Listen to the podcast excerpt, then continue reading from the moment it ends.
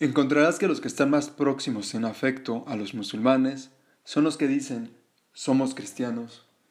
Eso es porque entre ellos hay quienes han renunciado al mundo y no son soberbios. Esto es parte de un versículo del Corán, el número 82 del capítulo 5, una leya. Y con esto me gustaría comenzar esta eh, nueva edición de eh, el podcast Viaje en la Luz para el blog Amanecer.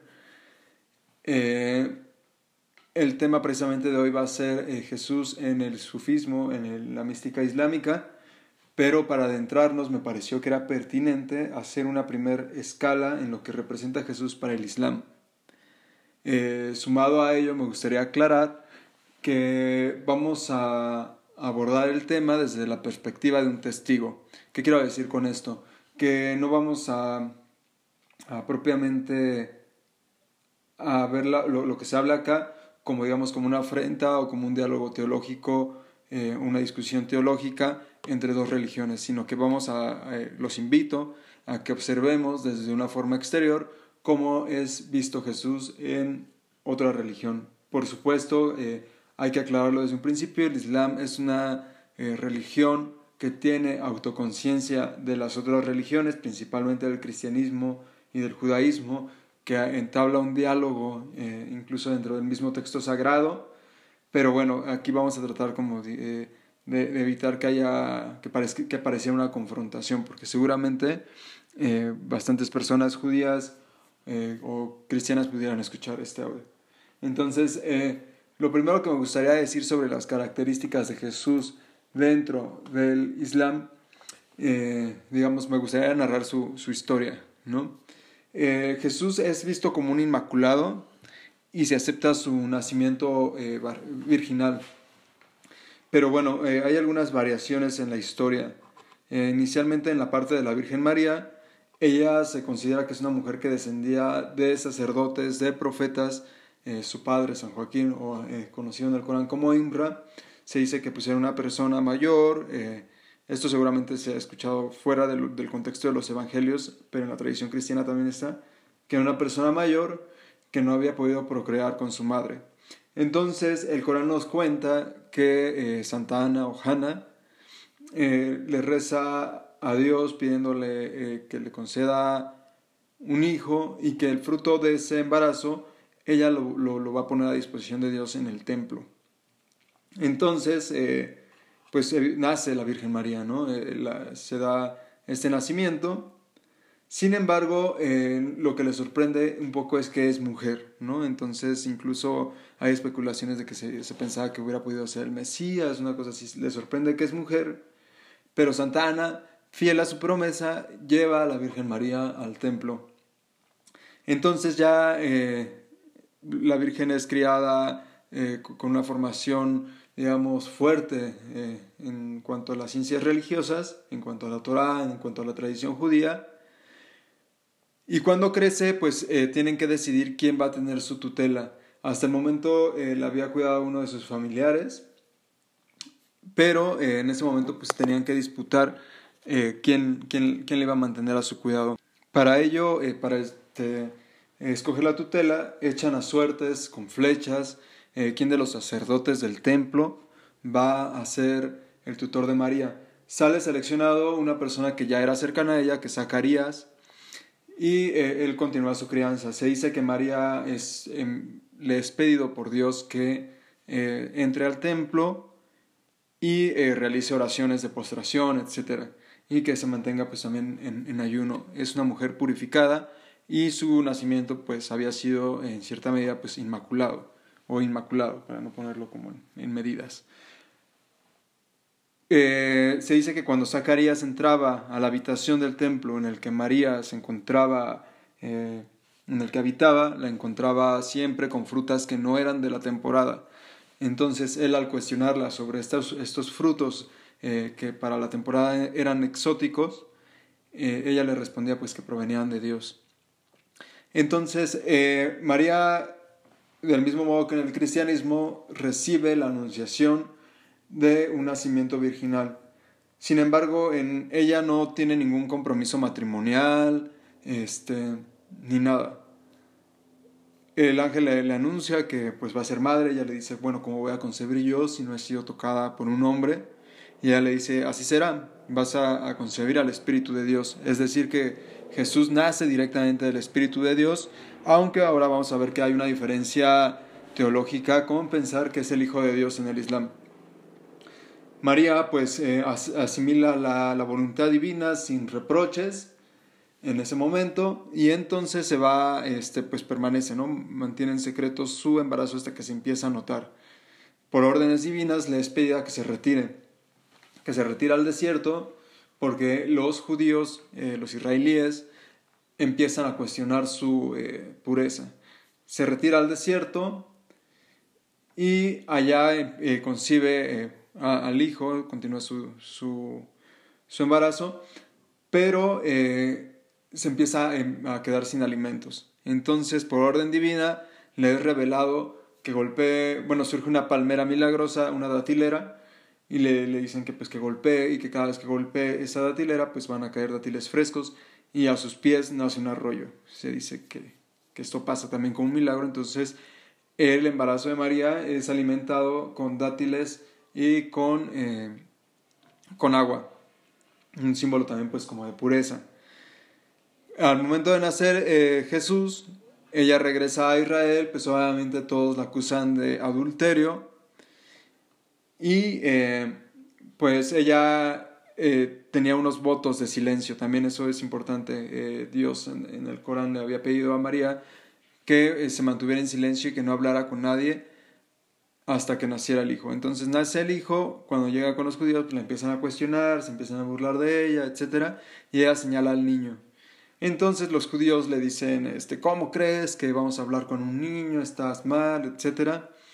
Y entonces Jesús eh, le dice a los judíos eh, que, pues bueno, que, él, habla ¿no? desde la cuna y les dice lo siguiente. Les dice lo siguiente que va a ser muy interesante eh, cuando, veamos la interpretación mística. Dice el bebé, el bebé Jesús. Yo soy el siervo de Alá, Él me ha dado el libro y me ha hecho profeta, y me ha hecho bendito donde quiera que esté, y me ha encomendado la oración y la purificación mientras viva. Y ser bondadoso con mi madre no me ha hecho ni insolente ni rebelde. La paz sea sobre mí el día en que nací, el día de mi muerte y el día en que sea devuelto la vida. Y dice el Corán, ya en, otra voz, ese es Jesús, Isa, el Hijo de María, la palabra de la verdad sobre la que dudan. Debido eh, eh, a esto, pues bueno, ya dejan de molestar a Jesús y a la Virgen María. Jesús crece, también eh, pues recibe, supongo que de su madre, una instrucción fuerte en cuanto a religión, tiene varios tutores.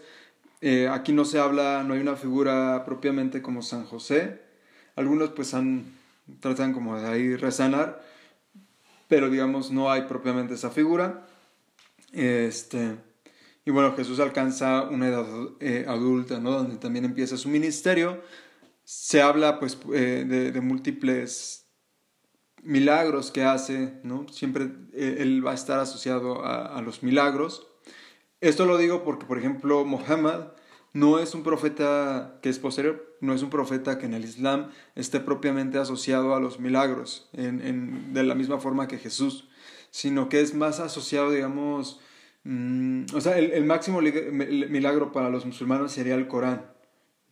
Pero hay otros, otra serie de milagros, pero bueno, no es una persona que, cuya aura esté propiamente envuelta de eso. En el caso de Jesús, incluso en las mismas fuentes islámicas, es reconocido por esa capacidad milagrosa. Entonces, ahora con qué nos encontramos como principal atributo de Jesús en el Islam, y que sería, digamos, el principal debate que tiene con el cristianismo, porque cualquiera diría, bueno, entonces, ¿por qué tiene que surgir desde la óptica, desde la cosmovisión del Islam, una nueva revelación si se tiene a Jesús, y es más o menos la misma historia? Bueno, ahí va. Eh, dentro del Corán, la, principal discusión que se tiene con respecto a Jesús es la calidad de hijo de Dios, o la divinización de Jesús. Yo entiendo que, eh, y conforme han ido pasando los años, que el tema de la Trinidad es amplio, es muy grande, puede ser interpretado de muchas formas, que es extremadamente amplio, es casi, pues justamente un misterio, es un símbolo que, que, es visto desde muchas ópticas. Pero digamos, eh, una óptica eh, convencional es pensar la Trinidad como tres entidades separadas. No, no estoy, yo no soy experto en la Trinidad, pero así lo he visto. Que, que a la vez están unificadas. Esto lo, lo veo más como en, el, en, en, algunas ramas protestantes que casi casi ven a Dios Padre, Dios Hijo y Dios Espíritu Santo como tres entes, digamos, que a la vez se asocian como si fuera pues una sociedad en el sentido humano. Esta, esta visión pues estaría mal vista en, en el Islam, digamos, porque estarías asumiendo que hay tres dioses, o dos, si se quiere ver solamente el Padre y el Hijo.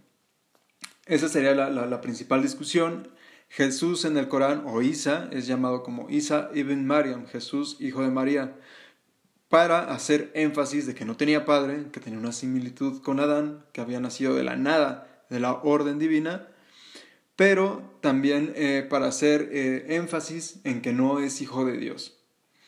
No porque no haya una relación de amistad, una relación de cercanía divina íntima, sino para evitar digamos, un desvío en cuanto a las formas en las que uno se dirige a Jesús. En el Islam se pensaría que Jesús o los profetas son venerados, etc. Incluso hay formas de Islam que lo hacen muy cercanas a lo que sería en el cristianismo a los santos, en el catolicismo, pero nunca con la idea de que es eh, la voluntad divina o que es la encarnación de Dios, etc. Esa es eh, la principal discusión que tiene. Luego otra cosa que llama la atención y que va a ser importante para cuando hablemos de la mística es que Jesús nace directamente de una orden divina. O sea, ningún profeta, salvo Adán, había nacido así. Es decir, eh, cuando María cuestiona cómo va a ser que tenga un hijo, Dios dice, sol, eh, Dios eh, solamente le basta decir sé y esto inmediatamente es. es el, el verbo es kun, que es ser. Y esto va a ser muy importante también porque Jesús, pese a que en el Islam no es considerado el Hijo de Dios, sí es considerado el Mesías. Y eh, al ser considerado el Mesías, eh, también podemos decir otro que es otro de sus atributos, es el Ruhu Alá, el Espíritu de Dios, y no todos los seres humanos nacen del Espíritu de Dios. Entonces, en cierto sentido, podemos decir que Jesús tiene un grado de indiferenciación con respecto a Dios, es decir, expresa con cabalidad con plenitud los atributos divinos de Dios, los nombres, atributos de Dios. Eh, otra de las características importantes que, que, es importante evaluar es que Jesús es un profeta que no tiene Sharia. ¿A qué me refiero con Sharia? Que no tiene ley.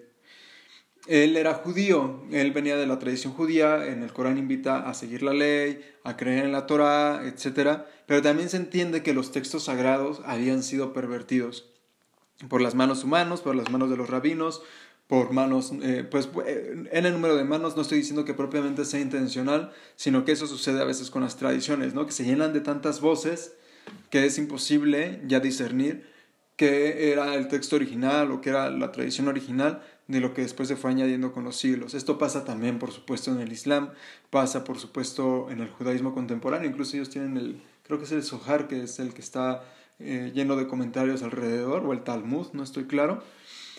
Pero bueno, eh, eh, él es un profeta que viene sin ley, pero viene a trae su, su propia revelación, que son los evangelios, el Injil, así se le llama en el Corán, pero a diferencia de otros profetas, no es que traiga un libro escrito propiamente, no es como el Corán que dicen, bueno, este es el libro, ¿no? Y ahí está, aquí está la Torah, descendió. No, él encarna el Evangelio en sí mismo. Ese es, eh, digamos, él mismo es la revelación de sí. Y este, bueno, eso eh, por un lado, ¿no? Digamos, para, para dar la, la imagen de este gran profeta en el Islam. Otra de las cosas que tiene en común con el cristianismo es la historia con respecto a Juan el Bautista. Juan el Bautista también está incluido, nace también en la vejez de sus padres. Eh, eh, sin, embargo, donde vamos a tener la mayor diferenciación, la mayor diferencia eh, con respecto a la historia judía, es en el tema de la crucifixión. se dice que, bueno, Jesús obviamente tiene un ministerio, tiene a sus discípulos, a los apóstoles, empieza un movimiento de persecución contra él, pero eh, el movimiento de persecución no culmina en la crucifixión. Se dice que, pues, me imagino que Jesús es arrestado en algún momento de la persecución y los judíos planean crucificarlos. El, el Corán lo que dice con respecto a esto es que Jesús no llega a, la crucifixión, no llega a la muerte. Se dice que, el Corán dice que eh, Dios eh, hizo, confundió a los judíos y, e hizo que vieran el rostro de Jesús en, la, en la cara de alguien más. Se especula que si pudo ser Judas, que si pudo haber sido Simón este, el que carga la cruz, pero bueno, eso no lo sabemos, no da más detalles con respecto a ello. Y entonces Jesús eh, logra escapar. Mm, esto quizás suene raro, ¿no? Pero para, para, muchos. Pero logra escapar porque en realidad eh, la justificación está en que Dios no haría morir de una forma cruel a su profeta. puede ser, incluso algunos han interpretado que pues Jesús sí estuvo en la cruz, estuvo en este, en este caso expiando, bueno, no, no, porque tampoco estaría pagando los pecados, eso es importante decirlo. Tampoco paga los pecados de la humanidad. Estaría en la cruz, digamos, en este eh, sacrificio, en este martirio, esa es una palabra más apropiada, pero que no, eh, pero que no era con, fines expiatorios y que tampoco eh, muere para siempre. Algunos hablan incluso de resurrección, etc. Eso es un abismo que no, no, no se ha logrado consolidar. Un poco de forma más consensual se dice que escapó y que fue elevado a los cielos y que quedó de regresar, justamente pues como, como lo relata la parte cristiana, ¿no? que va a, eh, va a, tener una segunda venida en la que se va a enfrentar con el anticristo y bueno, una serie de cosas donde se va a romper falsas creencias, etc. Entonces, pues bueno, esa parte también es eh, un tanto importante recordarla. Eh, sin embargo, me parece importante resaltar que Jesús en el Islam también es visto como un perseguido político.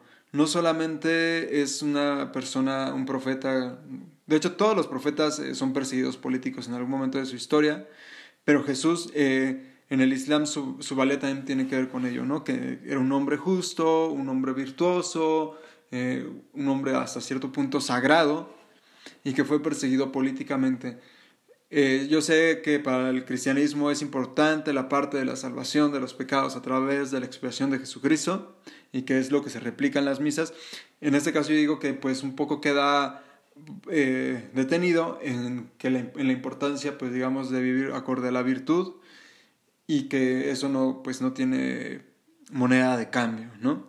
Eh, la historia de Jesús muchas veces es comparada con la historia de Hussein, el nieto del profeta Muhammad, quien muere en Karbala con su familia, con miembros de su familia, niños, este, mujeres, hombres, etcétera, martirizados, y cuyo movimiento pareciera eh, quedar eh, varado, ¿no? cuyo movimiento de justicia social parece quedar varado con ese martirio, pero que sin embargo se transforma en un símbolo, digamos como que resucita de un modo, y se transforma en un símbolo de... Eh, para la gente pues que quiera seguir siendo justa, ¿no? Y, y bueno, actualmente Karbala, donde está este mausoleo del nieto del profeta Muhammad, pues es uno de los más visitados del mundo e inspira pues a luchadores sociales, etc. Entonces, desde ese punto de vista, Jesús también sería visto como un paralelo, eh, si se le quiere dar una lectura cristiana, o si no, como perseguido político también puede ser visto como una persona pues que es pura, que está es totalmente pura, ¿no? Es digamos de los seres más humanos, de los seres humanos más puros del mundo, si no es que el más pero eh, que es perseguido políticamente por ser justo, por eh, eh, exigir los derechos que, que, Dios solicitaba. ¿Cuáles son los derechos que Dios solicitaba en el Corán? Pues que solo se le adore a Él, que no se le asocie, que se cumpla, digamos, la purificación ritual. La purificación ritual me refiero a dar limosna, ayunar, hacer oración, etc. Y que se enfrentó a un grupo de poder sacerdotal como lo ha visto en todas las épocas, en todas las religiones, que obviamente pues no les gustó y lo intentaron asesinar. Pero cuyo ministerio es tan importante que tiene que regresar a cumplirlo en el final de los tiempos. Eso sería a grandes rasgos lo que es Jesús en el Islam. Ahora bien, eh, muchos mencionan, muchos comentaristas y muchos estudiosos eh, externos al, Islam mencionan que Jesús viene a cumplir la función que tiene Juan el Bautista en el cristianismo o que es un profeta secundario. Nada más errado, diría yo. Es, eh, el Islam, para empezar, el Corán dice que no debemos de diferenciar entre profetas. Eso está mal visto. Obviamente sucede por cuestiones de identidad, de afirmación de la identidad islámica, pero eh, no es correcto. Eh, quiero decir que el, Jesús es tan importante para el Islam que es mencionado más de 187 veces en el Corán. Esto creo que ni Muhammad ni ningún otro profeta es, es, es mencionado con tanta frecuencia, más bien. Entonces hay referencias directas, así que lo mencionan como Isa ibn Mariam, hay otras como el Mesías, etcétera, con sus atributos, pero de hecho sí es el profeta más mencionado en el Corán. Sobre ello eh, hay una reflexión muy bonita que hace Martin Links, les recomiendo que lean a Martin Links, él tiene un libro que se llama ¿Qué es el sufismo? Y este, él hace una interpretación, o más bien hace una biografía de la vida del profeta Muhammad, y en ella menciona una, un relato, hay varias versiones sobre este relato, por supuesto, pero menciona un relato que está ahí en la tradición islámica que dice que cuando el profeta entró a la Kaaba, la Kaaba ya saben este cubo que está en Arabia Saudita donde van los musulmanes alguna vez en su vida, eh, cuando eh, estaba llena de ídolos, entonces cuando el profeta tiene la entrada triunfal a esta ciudad, eh, limpia de ídolos a, a, esta, a este templo, ¿no? que habría sido construido inicialmente por Adán, luego por Noé y luego por Abraham. Entonces limpia de todos los ídolos lo cual representa la limpieza de los ídolos del corazón. Entonces dice Martin Lins que aparte de la eh, imagen de la Virgen María y el Niño Jesús y una pintura de un anciano que se decía era el retrato de Abraham, las paredes del interior habían sido recubiertas con pinturas de las deidades paganas. Colocando su mano a modo de protección sobre la imagen, el profeta le dijo a uno de sus compañeros que se ocupara de borrar todas las pinturas excepto la de Jesús, la de Abraham y la de la Virgen María. Eh, hay otro relato que dice que sí, que se borraron todas. Pero bueno, eh, es muy interesante que este relato esté presente en el Islam, porque entonces deja ver, aunque sea de forma eh, metafórica, la importancia que tiene Jesús en el Islam. Es decir, Jesús, la Virgen María y Abraham son figuras centrales, son pilares básicos del Islam y hay otro, este es un dicho más bien sufí, que dice que antes de ser un buen musulmán tienes que ser un buen judío, un buen cristiano. Cuando se hace la oración, la primera posición es estar erguido. Esa se dice es la posición del judío. Cuando se inclina uno, se dice que es la posición del cristiano. Y cuando se postra es el musulmán. Entonces, es por ello que eh, esta interpretación no me parece para nada eh, loca decir que pues Jesús, eh, Abraham y la Virgen María están sintetizados en el profeta Muhammad o, este, o que es, digamos, tres eh, factores necesarios conocer para conocer el Islam. Y bueno, eso también, otro paralelo lo podemos ver en el Corán. El Corán, pues en sí mismo menciona tantas veces al profeta Jesús, a tantas veces a la Virgen María, a su familia, etcétera, que pareciera que le da una excesiva importancia a ellos, ¿no? Entonces, con esto me quiero quedar hoy para que la siguiente semana podamos ya entrar, digamos, en la exégesis mística de Ibn Arabi de una forma quizá un poco ya más estructurada, pero no quería dejar de mencionar esto eh, que estoy diciendo para darle un contexto claro a la vida de Jesús y la Virgen María en el Islam. Y para que se entienda lo que vamos a hablar eh, es muy importante tomar en cuenta que vamos a hablar de, de simbolismos, de paralelismos que incluso podrían parecer arbitrarios, pero eh, que en realidad pues son este, eh, es una forma de interpretación que hace uso excesivo de la, de la imaginación, de una forma positiva. Entonces con esto me quedo, les mando un abrazo y la siguiente semana continuamos con el tema.